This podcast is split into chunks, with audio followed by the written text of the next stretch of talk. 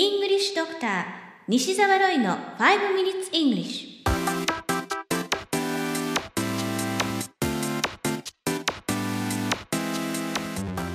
Good morning, everyone. こんにちは。イングリッシュドクターの西澤ロイです。5 minutes English。このコーナーは朝の5分間で気楽にそして楽しく英語のポイントを一つ学んでしまおうというコーナーです。先日出た私の新刊、頑張らない英会話フレーズに対して嬉しいご感想が少しずつ届いています。かなり密度の濃い内容で画期的な本だとか、読み進めるごとにワクワクが止まらないとまで書いてくれた方もいらっしゃいます。いやー本当に嬉しいですね。さて、第11回目となる今回は名言を一つお届けしたいと思います。その名言とは、Don't think, feel これはかなり有名な言葉ですね。日本語で言うならば、考えるんじゃない、感じるんだ。はい、ブルース・リーの言葉ですね。頭で考えるのではなくて、体や五感で感じる。それが武道において大切だというのがブルース・リーの教えですが、実はこれ、英語学習にもバッチリ当てはまります。Don't think, feel. 英語を暗記科目だと思ってる人が結構たくさんいらっしゃいます。単語も文法も覚えなければいけない。そう思ってる人が多いんですね。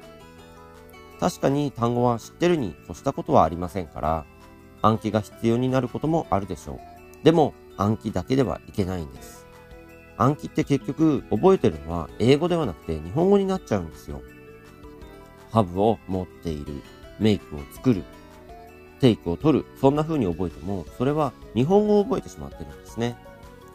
文法でも例えば、えー現在完了形ってありますけれども、それは have プラス動詞の完了形で、経験、継続、完了の3つの用法がある。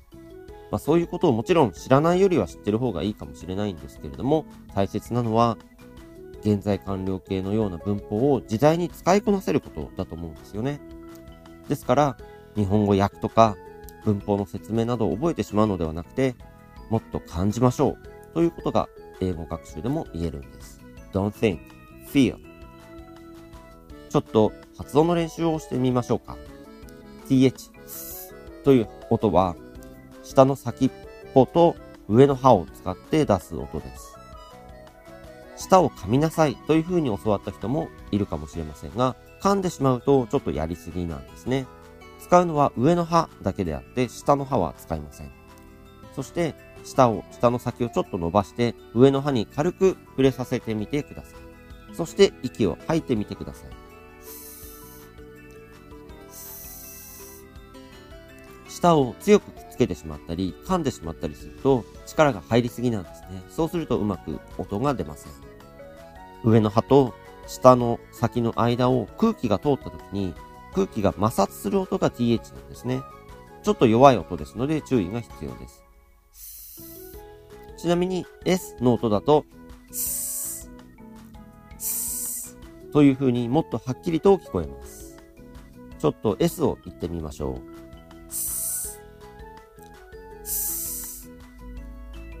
では次に th ですね。それでは think という単語で練習してみましょう。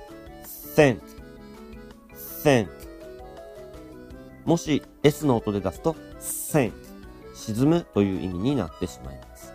これも言ってみましょう。sink, sink そして th 考えるは think, think では文章にして言ってみましょうか。don't think, feel